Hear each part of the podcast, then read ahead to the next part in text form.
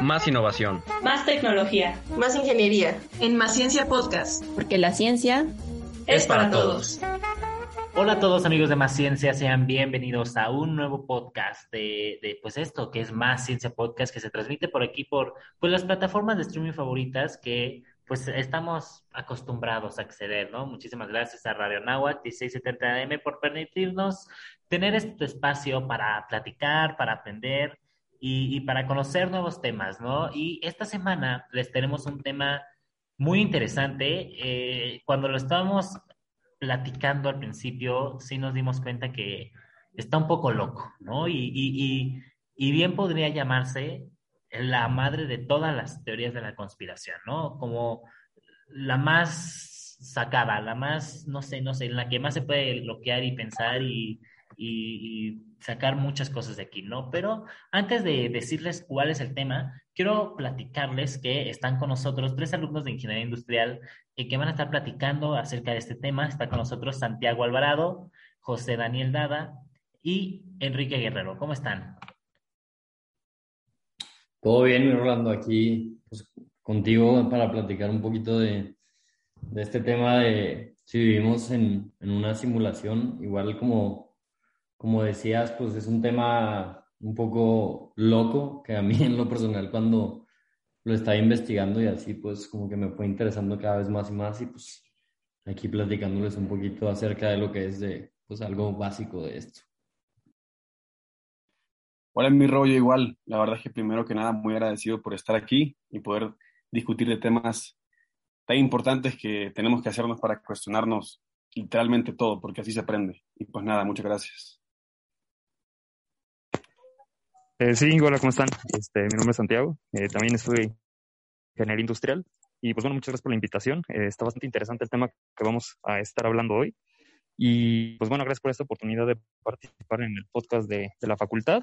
Estoy muy emocionado y pues esperamos que sacamos un buen tema de conversación.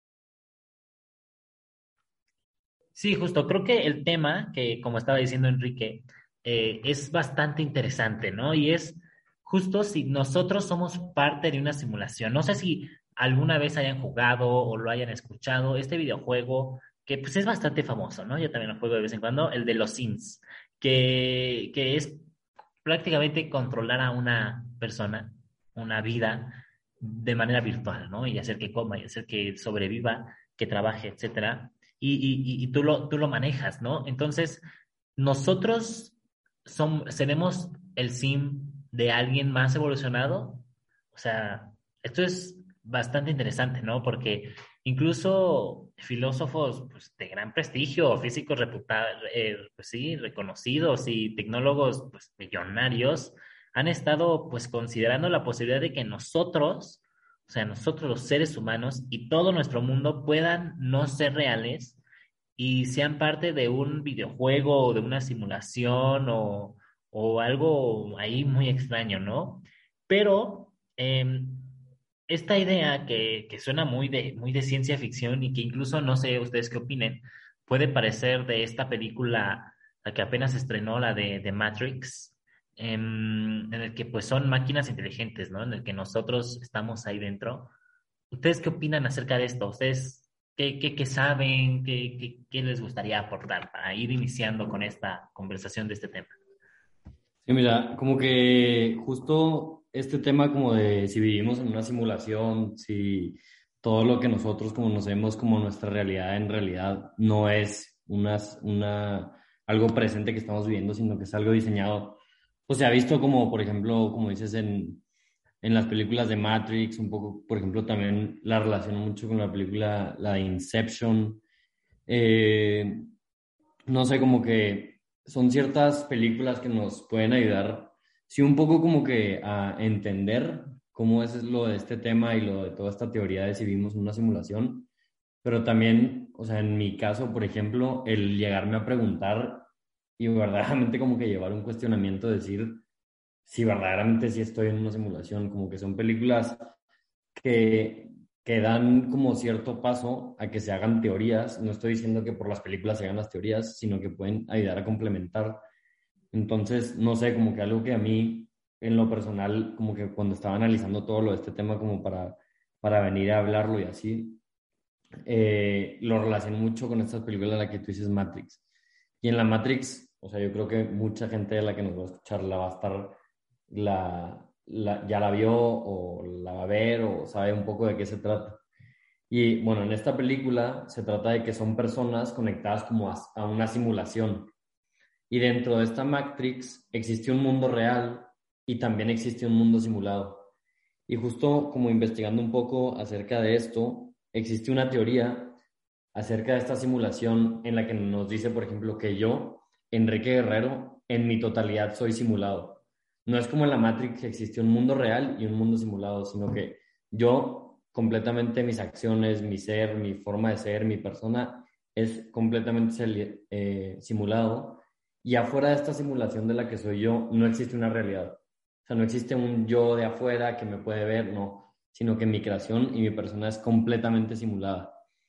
Eh, y una como que teoría de lo que, que, que apoya eh, este, este punto de, que cada persona es simulada, es, a mí la verdad esto se me hizo como que muy fumado, lo digo para ver qué opinan ustedes también y así, y es el, el que se dice que no existen pruebas como tal en cuanto a la memoria de una persona para comprobar que existe un pasado después de su, en o sea, que existe un pasado antes de la actualidad en la que vive. O sea, que es imposible comprobar que esa persona existió en un antes desde la memoria porque como es en la memoria puede ser demasiado engañosa, de que si es una simulación, entonces puede ser que nuestras memorias, que nuestros recuerdos, alguien, que es en este caso el espectador, el dueño de la simulación, no los haya implantado. No sé, ¿qué opinan ustedes? Sí, justo igual. O sea, creo que es súper importante primero definir qué es una simulación. Igual, o sea, que si es como tipo de Matrix, que estoy dormido en otro lugar y me han conectado a una máquina o hay, o hay una realidad alterna, en la que yo estoy viviendo ahorita y hay una realidad real. O sea que hay dos realidades y estamos en la simulación. Esa es una opción.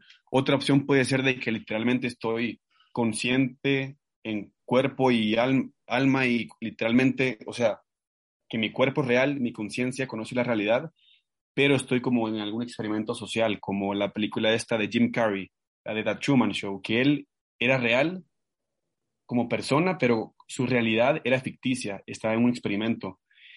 Y otra teoría que estoy investigando, una teoría de simulación de Nick Bostrom, dice que todo está construido a base de una, de una supercomputadora.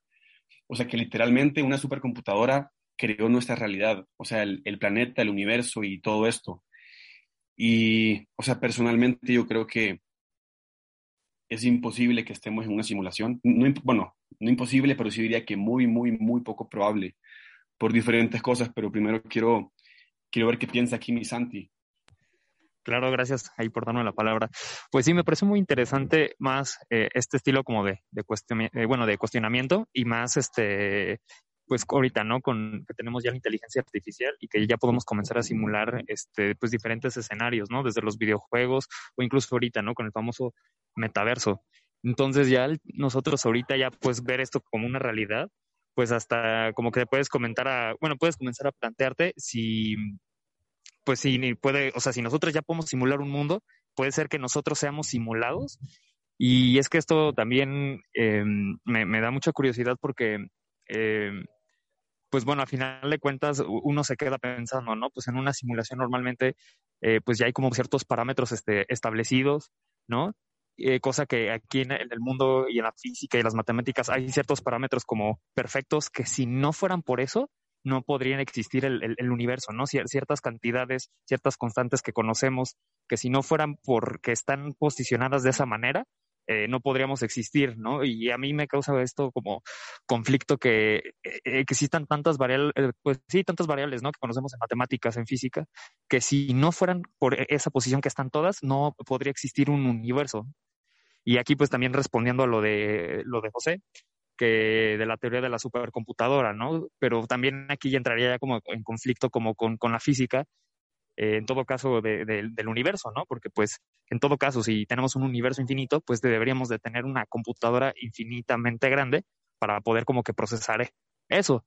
¿no? Y actualmente, pues sí, creemos que el, o sea, el universo está en, en, expansión y pues nosotros sabemos más que nada pues su, su longitud, pero del, del, espacio observable, ¿no? No sabemos en algún punto si llega ahí a, a, algún fin y pues ahí ya como que entraría en, en, conflicto con este estilo de cosas de si sí es una simulación o simplemente somos como pura casualidad. No sé ustedes qué, qué piensan. Sí, justo un poco complementando a lo que dices, Santi, como que en esa parte de decir como si todo existe como que perfecto, las constantes, como que todo está como que perfectamente y fríamente calculado. También una teoría que dice, o sea, ahorita como que está muy incierto, están teorías y así, y una de las teorías que dice que, a ver, ok, se plantea esto, pero entonces, ¿cómo nosotros podemos llegar a comprobar que vivimos en, una simulación? Y, y se dice que una de las maneras en la que podemos comprobar eso es que si nosotros en, años o en algún punto de la historia logramos hacer una simulación o un código que sea casi exactamente igual a nuestro universo, que tenga las mismas leyes físicas, químicas, naturales, que todas esas constantes de las que hablas estén perfectamente igual de fríamente calculadas, en ese momento sabremos que como nosotros pudimos crear una conciencia, que es una persona, cuya autoconciencia pueda vivir sin saber que está en una simulación, o sea, que esa persona no sepa que, nos, que nosotros lo estamos viendo en esa simulación y que nosotros lo creamos, entonces en ese momento apenas podríamos empezar a asumir, o sea, todo ni siquiera es como que ya se comprobó, sino que podríamos empezar a asumir que tal vez entonces nosotros estamos en una simulación.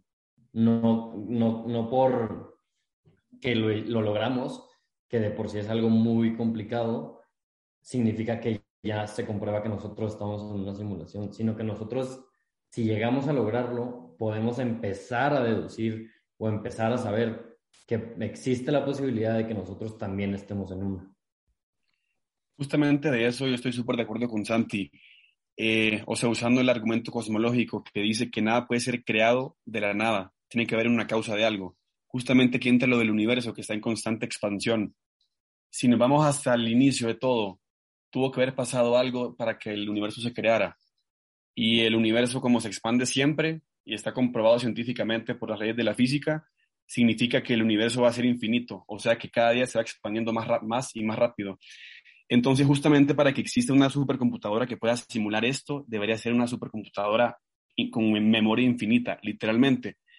También con lo de las constantes de la física, estoy súper de acuerdo porque, a ver, o sea, nuestra realidad tiene constantes físicas que son perfectas. Por ejemplo, em, la gravedad o hay un número que se llama número nuclear débil, que solamente si alteramos una décima de ese número, el, o sea, la, la, existencia de los humanos no puede ser posible.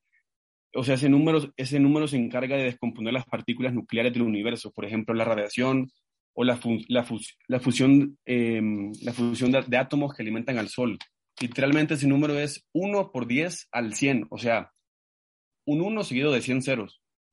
Entonces, o sea, tomando en cuenta esto, igual tomando en cuenta que el universo tiene 13 millones de años y que han existido más de 120 mil millones de personas, una supercomputadora infinita no puede ser capaz de crear esto. O sea, no puede, no puede ser posible que exista una supercomputadora y, y pues nada, tomando en, cuenta esto, si no hemos visto hasta el día de hoy alguna incoherencia en leyes de la física, porque obviamente las computadoras y los programas sí funcionan, pero al final de cuentas pueden tener fallas.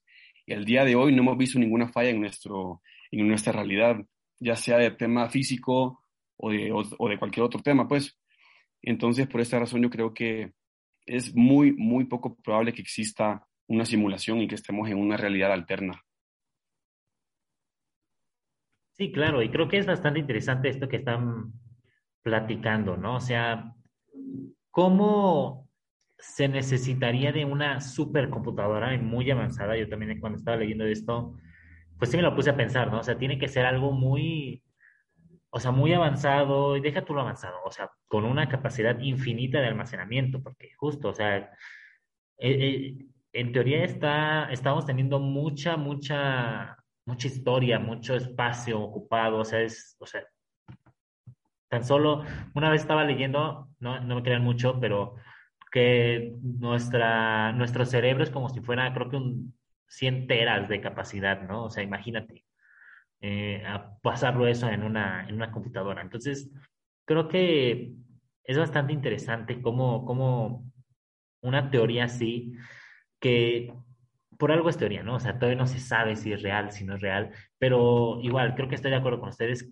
creo que no estamos viviendo en una simulación, no estamos formando parte de una computadora, una supercomputadora, aunque incluso algunos físicos piensen que la detección eh, de ciertas anomalías que pueden existir en nuestro, en nuestro universo, como ah, en los rayos cósmicos, por ejemplo, no existe una, una simetría, ¿no? Hay una asimetría rara con esos rayos cósmicos y que eso podría revelarnos que el universo es un montaje, pero, o sea, son pequeños detalles a comparación de todo lo que es en sí, ¿no?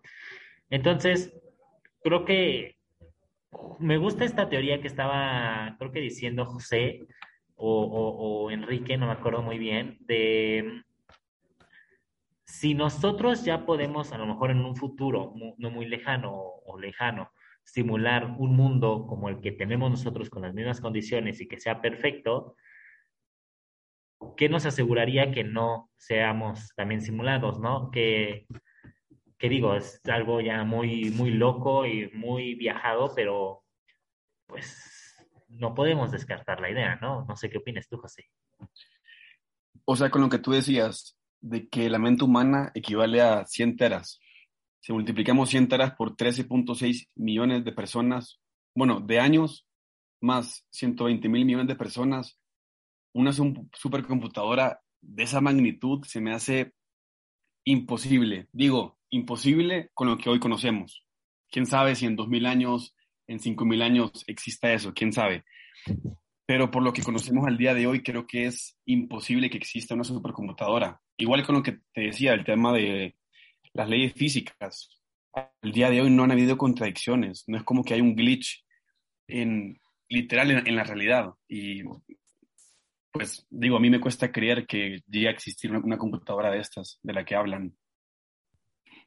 Justo como, como dices, yo creo que, o sea, en cierto punto como que sí tienes razón, ¿sabes? O sea, ahorita se nos hace como imposible así, pero porque tú lo estás viendo como que desde los ojos, o sea, de que no puede ser posible, ¿sabes? Yo no estoy diciendo que sí sea posible, pero imagínate que ya es, es cierto que estamos en una simulación, o sea, es cierto y así. La persona que está haciendo esa simulación controla lo que nosotros creemos, lo que nosotros vemos, lo que nosotros sabemos. Si ahorita a nosotros se nos hace completamente imposible que una computadora existe una computadora infinita que pueda hacer que esa simulación exista, es porque la persona que está haciendo eso quiere que pienses eso, ya sabes. O sea, está muy fumado la neta, pero, o sea, como que tampoco, como que el decir no, es que es imposible, ok, pero que sí, sí es posible porque la persona que está haciendo esta simulación quiere que nosotros lo veamos así, ¿sabes? O sea, ¿qué te comprueba de la misma manera que existe la teoría de que no existe una manera en la memoria de comprobar que todo tu pasado realmente existe, es igual a que te comprueba que la física y todo eso, que existe también un universo infinito.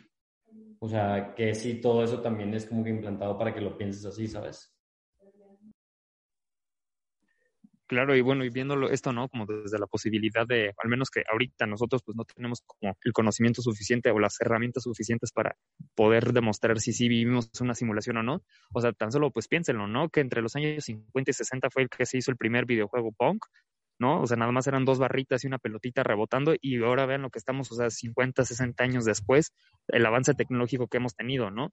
O sea, tan solo en unos 50 años, lo que nos va ahí a deparar del futuro en, eh, con lo de la tecnología, yo creo que, pues bueno, en, algún punto pues vamos a poder pues comprobar ciertas cosas que pueden cambiar la mentalidad completamente, ¿no? De que se puede comprobar que sí existimos en una simulación o que algo nos controla de, eso, o simplemente que, o, simplemente que no, ¿no? Que el, que el, universo es infinito y pues si es infinito, pues no puedes tener una computadora infinita que, que pueda al menos en este caso simular el, el universo, ¿no? Pero pues tanto así ha avanzado la tecnología que, que ya podemos pues predecir el movimiento de, pues de ciertas partículas, ¿no? Ya se está simulando y ya con eso, pues en cierta manera se puede decir que se puede conocer el, futuro, ¿no? Y tan solo eso es lo, que hemos llevado ahorita, que conocemos lo de la, la computación. Este, ahorita, pues también las computadoras cuánticas, la, la cantidad de información que pueden este, almacenar, eh, lo, que, lo que se viene en un futuro y la cantidad de datos que van a poder recibir por segundo, pues bueno, eh, yo creo que en un futuro, pues que se pueda llegar a comprobar si sí o no, va, va a ser algo posible, quién sabe cuándo, pero me parece muy interesante que, pues si nosotros ya tenemos la capacidad de poder estar simulando al menos algo, pues algo sencillo, pues que nosotros seamos algo tampoco, o sea, una simulación no me parecería pues algo pues algo loco, ¿no? o sea, con todo esto de las posibilidades que también existe en el universo, pues ¿por qué no puede existir la, posibilidad que nosotros veamos en sí igual una, una simulación? Justo ahorita que dijeron eso me estuve acordando de la alegoría de la caverna, que la vimos en clase de antropología fundamental, que dice que la verdad y la realidad está limitada a nuestro conocimiento, lo que conocemos. O sea, porque eran tres personas que estaban amarrados viendo una pared y veían solamente sus sombras y decían, no, no puede existir un objeto porque lo que nosotros conocemos solamente es una sombra. Hasta que una vez uno sale y se da cuenta de que, era, de que la realidad era que existían objetos concretos y no solamente sombra. Y literal, así me sentí ahorita de, ok, ahorita no hay herramientas suficientes o no conocemos lo suficiente como para tener una respuesta ante este tema. Y la verdad es que me ha gustado mucho ah, discutirlo y hablarlo, pero no sé, siendo que es de esos temas que por lo pronto no, nadie tendrá como que la razón y nadie puede o sea, llegar a una, una respuesta más o menos lógica, justamente porque nos hace falta herramientas, nos hacen falta evolución en la tecnología y todo esto. Pero con lo que decía aquí, que, que si alguien quiere que estemos acá y que no sepamos que hay una simulación, yo creo que nos limitaría o sea, limitaría nuestra libertad en el sentido que no dejaría que nos cuestionemos estos temas. O sea, pensando más o menos en la psicología, estar consciente es alguien que puede tomar acción voluntaria, alguien, alguien que puede deliberar, alguien que puede hacer un razonamiento lógico. Em, y yo creo que si estuviéramos en una simulación, o sea, si alguien está detrás de esto, nos limitaría la libertad en cierto sentido, la, la libertad intelectual. Yo creo que si somos totalmente libres intelectualmente, y no es como que estamos inconscientes o dormidos como en la Matrix, de que literal estamos dormidos, que solo pasan cosas y yo no puedo decidir ante el sueño en el que vivo. No sé si me voy a entender con eso. Justo como complementándote un poco de lo que dices de como que de los sueños y así, también como que es algo que se relaciona muchísimo y muchos de los expertos que han intentado hablar de esto, que que pues sí sacan teorías y dicen cosas, o sea, relacionan mucho el sueño con esta simulación, ¿sabes? Que en los sueños pasa igual. O sea, uno está soñando y en sus sueños se asusta, eh, llora, siente, se mueve de la misma manera en la que lo hace en la supuesta realidad en la que vivimos, ¿sabes? Eh, y en este caso podría ser lo mismo. O sea, cuando nosotros estamos soñando y nos damos cuenta de que estamos soñando, entonces ahí somos capaces de manipular el sueño. No sé si a ustedes les ha pasado que de la nada están soñando y algo no les gusta y así, y se dan cuenta que están soñando y lo cambian. Sí, justo, creo que se llama... Los sueños lúcidos. Sí, justo, sueño lúcido. Que estás consciente que estás en un sueño. y ahí ya puedes tomar decisiones, pero si no, no puedes. Si no, solamente pasan cosas. O sea, podemos decidir ahí entre, o sea, si nos despertamos o si seguimos soñando y manipulamos como ese sueño, o si simplemente nos dejamos llevar y seguimos como que en ese sueño sin darnos cuenta. Entonces, o sea, tú imagínate que en el, en el dado caso que se compare eso y nos damos cuenta de que estamos en una simulación, pues entonces, ¿qué opciones tenemos, sabes? O sea, sería, pues ya estamos en una simulación y así, entonces, ¿qué tenemos? O sea, ¿nos hacemos ignorantes a que vivimos en esta simulación o nos morimos, sabes? o sea, ¿qué opciones tienes si te das cuenta? Si todo ya está como que perfectamente eh, analizado y que, pase, porque en realidad todo es falso, entonces, al darnos cuenta de eso, pues, ¿qué, ¿Qué, qué decisión puedes tomar? ¿Qué, ¿Qué, puedes hacer? Ahorita pensándolo, es como que tengo dos posturas. La postura como intelectual, digamos, digo que es poco probable, pero sé que es posible, porque no conocemos una supercomputadora que al final puede existir, sí, en mil años o lo que sea, o 500 años. Pero a nivel como emocional y literalmente de mi vida y, lo que ha pasado en mi vida, yo, quiero que no exista una simulación porque si estoy en una simulación significa que mi vida no tiene sentido y que soy parte de un experimento. Entonces, estoy como que en esa, en esa confusión de, a ver, por un lado sé que es posible y por otro lado no quiero que sea posible, justamente por eso. No, sí, o sea, y si se llega a comprobar eso, o sea, el, nuestro libre, o sea, ya no tendríamos libre albedrío, o sea, estaríamos simplemente programados y tendríamos ya como que un, un, un destino, ¿no? Estaríamos pues siempre cayendo en algo redundante que, que se, siempre pues, piensa, ¿no? De, no, pues esto yo lo hice por, porque quería, pero en realidad no era porque ya estaba destinado a eso y pues todos en sí ya tienen como pues un destino en la vida, ya se sabe, pues se sabría como el propósito en, en, en esta simulación, ¿no? Entonces, es, es, algo difícil de, al menos también el momento como que, como de creer, pero creo que cuando pues te lo comienzas a plantear, pues ya comienzan como este estilo de, pues de dudas o, o, o en sí, ¿no? De lo, de lo que somos, capaces ya de poder pues relacionar esto con tal vez como algo ficticio o incluso este estilo de cosas o este estilo de pues de pensamientos ya llevarlo a una realidad que es pues ya, ¿no? O sea, desde pues los videojuegos o también eh, lo del metaverso es algo bastante interesante cómo pues tenemos este estilo de alusiones a, llegar es, a, a, controlar algo completamente que pues está poniendo como el esfuerzo para pues para hacer eso pero también al mismo tiempo, pues si somos capaces de eso, pues de seguro pues debe de haber algo, algún ser superior o alguna otra persona que pueda ser capaz de hacer lo mismo que nosotros, ¿no? Como que justo, eh, bueno, ya para terminar mi parte así, como que un ejemplo que a mí me, o sea, para entender esto de la simulación me ayudó mucho fue, o sea, pone tú Robert Downey Jr. O sea, Robert Downey Jr. es una persona que hace el papel de un actor, que ese actor es Tony Stark. Y Robert Downey Jr. sabe que Tony Stark es un actor, pero en la película y en la vida real, Tony Stark como persona, para él esa es su realidad. O sea, lo que pasa en esa película es su realidad. Y aunque nosotros sabemos como espectadores que no es real, pues para Tony Stark es real y esa es su realidad porque no, porque así es, ¿sabes? Entonces, como que justo eso es un poco como yo veo esto de la simulación, igual concuerdo con Dada y con Santi decir como que ahorita no podemos decir sí o no porque ni siquiera tenemos como que la tecnología o las herramientas para saber. Entonces, como que es un tema que hay que seguir investigando y, y que seguro es interesante para hablar eh, y discutir acerca de esto. Justo, creo que es un tema muy interesante del cual podremos seguirnos aquí 10 horas, o sea, real muchísimo y y, y, y, sacar aquí muchas, muchas más teorías. Creo que iniciamos como con un punto muy específico y ya al final ya nosotros mismos empezamos a, a hilar las cosas, ¿no? Y a lo mejor, pues quién sabe, en un futuro eh, nos sorprenden, nos sorprenden algún día, ¿no? Pero bueno, ya lo veremos más adelante. Quiero dejar y terminar ya este tema y antes de pasar a, sus pues, despedidas, con algo que dijo un filósofo, el filósofo David Chalmers, que dijo que eh, nuestro creador, nuestro Dios, que no lo conocemos, podría ser simplemente algún hacker adolescente eh, en pues un universo arriba que nosotros, ¿no? Un hacker adolescente, un simple adolescente jugando los Sims o jugando humanos, no sé cómo se llame su videojuego. Y que si eso pasara, pues que ojalá algún día de estos no se desconecte su computadora.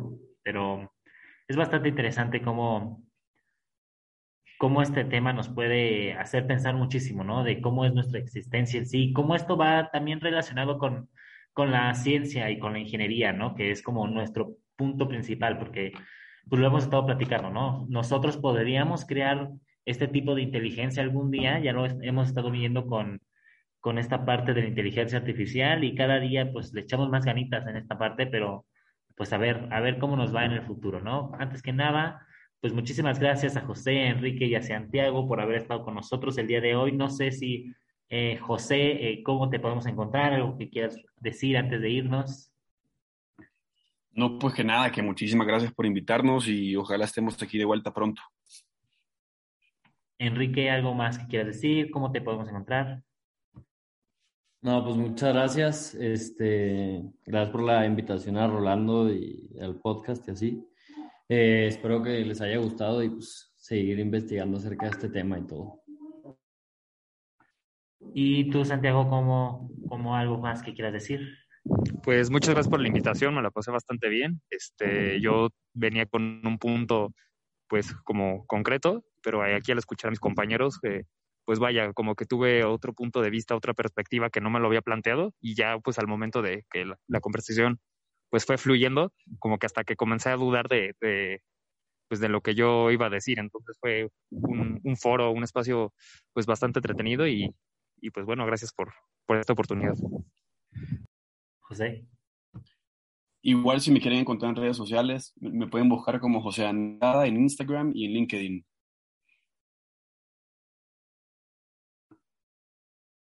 Eh, a ti, Enrique, ¿cómo te encontramos?